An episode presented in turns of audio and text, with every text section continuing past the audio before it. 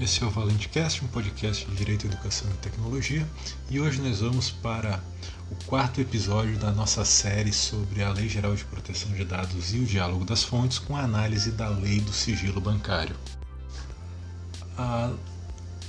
Nós já vimos a Constituição, o Código de Defesa do Consumidor e o Código Civil, e agora vamos ver que a LGPD também dialoga com a Lei do Sigilo Bancário, que é a Lei Complementar 105 de 2001, não apenas nas relações dos clientes com as instituições financeiras, o que leva também à aplicação do Código de Defesa do Consumidor, mas também nas relações jurídicas das instituições financeiras entre si e nas suas demais contratações com terceiros. A Lei Complementar 105 de 2001 regula o sigilo das operações realizadas pelas instituições financeiras listadas no artigo 1, parágrafos 1 e 2 e as situações em que o sigilo pode ser excepcionado. Como a sua própria denominação indica, a lei do sigilo bancário é uma lei que regula o sigilo como regra geral nas atividades bancárias em virtude da natureza jurídica dos dados e em respeito à privacidade da vida financeira das pessoas. Mas, por outro lado, a lei também contém regras para evitar que o sigilo seja utilizado como um meio para facilitar a prática de atividades ilícitas. E nós veremos agora na sequência oito normas principais é, sobre a proteção de dados pessoais na lei do sigilo bancário.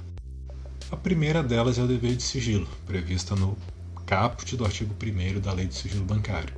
O direito à privacidade, previsto na Constituição, é tratado como regra nas atividades das instituições financeiras com base na natureza jurídica dos dados pessoais dos seus clientes. Então, a lei inicia com o principal dever imposto às suas destinatárias de manutenção do sigilo em todas as operações ativas e passivas e nos serviços prestados.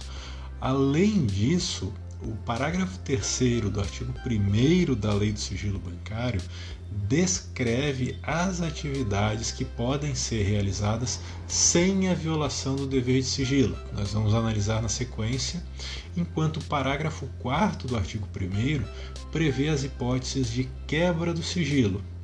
Então, novamente, há uma preocupação legislativa anterior à LGPD com a proteção e o sigilo dos dados pessoais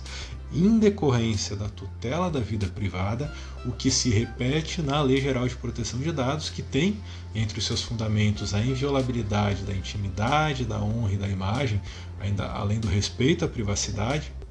no artigo 2 é, incisos 1 e 4, e os direitos do titular têm sua base principal nos direitos fundamentais de liberdade, de intimidade e de privacidade, o que está previsto nos artigos 1 e os direitos no artigo 17 da LGPD. Em segundo lugar, nós temos o compartilhamento de dados cadastrais entre instituições financeiras e centrais de risco, que é previsto no artigo 1, parágrafo 3, inciso 1 da Lei do Sigilo Bancário. É, conforme a primeira hipótese de ausência de violação de sigilo, as instituições financeiras podem trocar informações entre si, o que compreende inclusive o compartilhamento de dados para verificar a veracidade e autenticidade dos dados, dados cadastrais dos clientes e, entre outros objetivos, evitar fraudes de cadastros e documentos, além de se comunicarem mutuamente a ocorrência de eventuais riscos nas contratações, por inadimplência, fraude ou por outra razão. Esse compartilhamento precisa observar especialmente os princípios da finalidade e da necessidade previstos nos artigos 6 e incisos 1 e 3 da LGPD, razão pela qual os dados compartilhados devem ser apenas os necessários para o objetivo pretendido e devem ser utilizados para a finalidade específica é, buscada com o compartilhamento. Ah, o titular tem o direito também de obter informações sobre o compartilhamento de seus dados e da finalidade desse uso compartilhado, conforme prevê o artigo 9, inciso 5 da LGPD. Em terceiro lugar, nós temos também a possibilidade do fornecimento de informações em cadastros de emitentes de cheques sem provisão de fundos e de inadimplentes a entidades de proteção do, de crédito, de acordo com o artigo 1, parágrafo 3, inciso 2 da Lei de Sigilo Bancário. Nessa segunda hipótese de ausência de violação de sigilo, as instituições financeiras não precisam consultar previamente o devedor sobre a comunicação do fato, eh, seja a dívida vencida, seja o cheque sem fundos, aos órgãos de proteção de crédito. Mas eh, o devedor deve ser notificado previamente sobre a inscrição, o que lhe dá, por exemplo, o direito de acesso e de correção de dados eventualmente incorretos nos termos do artigo 18, 2 e 3 da LGPD. Ainda esse fornecimento e o tratamento dos dados se enquadra na hipótese de proteção do crédito prevista no artigo 7 inciso 10 da LGPD, e o titular tem o direito de obter informações sobre o compartilhamento dos dados e da sua finalidade também nos termos do artigo 9 inciso 5 da LGPD. Em quarto lugar, nós temos o fornecimento de informações acerca de contribuições tributárias recolhidas incidentes sobre as operações bancárias e financeiras. Artigo 1, parágrafo 3, inciso 3 da Lei do Sigilo Bancário. Essa terceira hipótese da ausência de violação de sigilo trata do fornecimento de dados pessoais que eram prestados pelas instituições financeiras à Receita Federal sobre a retenção e recolhimento da contribuição provisória sobre movimentação ou transmissão de valores e de créditos e direitos de natureza financeira, a extinta CPMF, com a identificação dos contribuintes e suas operações, como previa o artigo 11, parágrafo 2 da Lei 9311 de 96, Lei 9311 de 96. Então, esse dispositivo permite que, nos tributos incidentes sobre operações financeiras, as instituições devem repassar à Receita Federal as informações e os dados relacionados ao fato gerador, como os contribuintes e os valores globais das operações que levaram à incidência do tributo, entre outras eh, situações. Esse tratamento dos dados pelas instituições financeiras e de forma compartilhada pela Receita Federal enquadra-se também na hipótese de cumprimento de dever legal prevista no artigo 7 inciso 2 da LGPD. E, da mesma forma que nós vimos nos dois casos anteriores, o titular tem o direito de obter informações sobre o compartilhamento de seus dados e de sua finalidade, de acordo com o artigo 9, inciso 5 da LGPD. Em quinto lugar, nós temos a comunicação da prática de ilícitos penais ou administrativos, artigo 1, parágrafo 3, inciso 4 da Lei de Sigilo Bancário. De acordo com a quarta hipótese de ausência de violação, o sigilo bancário não protege a prática de atos ilícitos, sejam penais ou administrativos, o que compreende também as operações posteriormente realizadas com recursos oriundos das práticas criminosas, ou seja, a lavagem de dinheiro. Em sexto lugar, o fornecimento consentido de dados pessoais pelos interessados. O artigo 1, parágrafo 3, inciso 5 da Lei do Sigilo Bancário.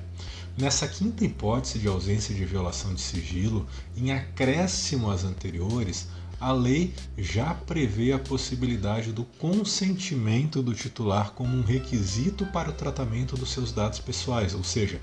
é lícita a revelação dos dados bancários com o consentimento expresso do titular. Na LGPD, esse consentimento precisa ser livre, expresso, ou seja, manifestação positiva da vontade do titular, inequívoco, realizado por escrito, ele é revogável, é caracterizado pela revogabilidade do consentimento, precisa ter finalidade específica e limitada,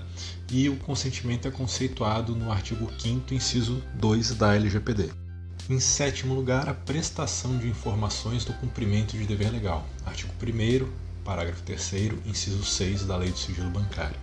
A sexta hipótese de ausência de violação de sigilo é a mais ampla de todas e prevê que devem ser fornecidas informações pelas instituições financeiras nos termos e condições é, previstos nos artigos 2 a 7 e 9 da lei que compreendem várias situações, como por exemplo o acesso aos dados pelo Banco Central do Brasil no desempenho de suas funções de fiscalização, ou também o envio de dados bancários para cumprimento de decisão judicial ou para instrução de processo administrativo fiscal, entre outras. Do mesmo modo que nos, na maioria dos casos anteriores, o titular também tem o direito de obter informações sobre o compartilhamento de seus dados e da finalidade, de acordo com o artigo 9, inciso 5 da LGPD. Em oitavo e em último lugar, dados de pagamentos e operações de crédito em cumprimento ou adimplidas para os cadastros positivos de crédito. Artigo 1 parágrafo 3 inciso 7 da Lei do Sigilo Bancário.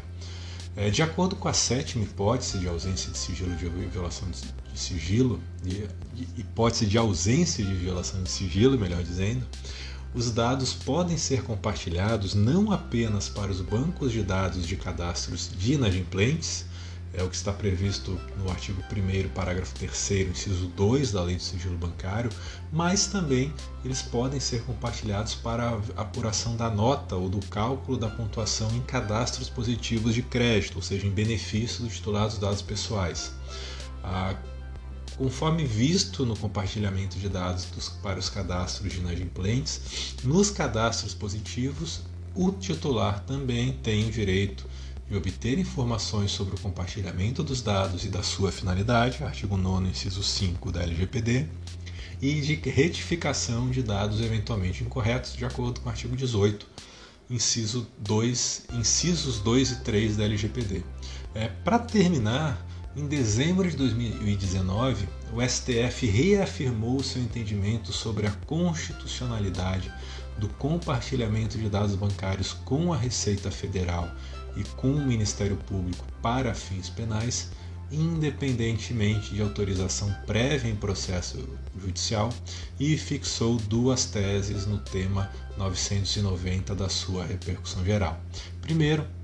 primeira tese, em resumo, STF, é, como eu disse, é, declarou a constitucionalidade do compartilhamento de relatórios de inteligência financeira da UIF é, e da íntegra de eventual procedimento fiscalizatório da Receita Federal é, com o lançamento do tributo com órgãos de persecução penal para fins criminais sem a necessidade da prévia autorização judicial, mas é, ressalvado a proteção do sigilo dos dados e informações em procedimentos instaurados formalmente e também sujeitos ao posterior controle jurisdicional. E na, no segundo item da tese do tema 990 da repercussão geral, o STF é, decidiu que esse compartilhamento deve ser feito exclusivamente por meio de comunicações formais com garantia de sigilo, a certificação do destinatário e a definição de instrumentos efetivos de apuração e de correção de eventuais desvios. Nesse uso compartilhado de dados pessoais financeiros e fiscais. Então, por hoje era isso. Amanhã voltamos com mais um episódio do Valente Cast. Até mais.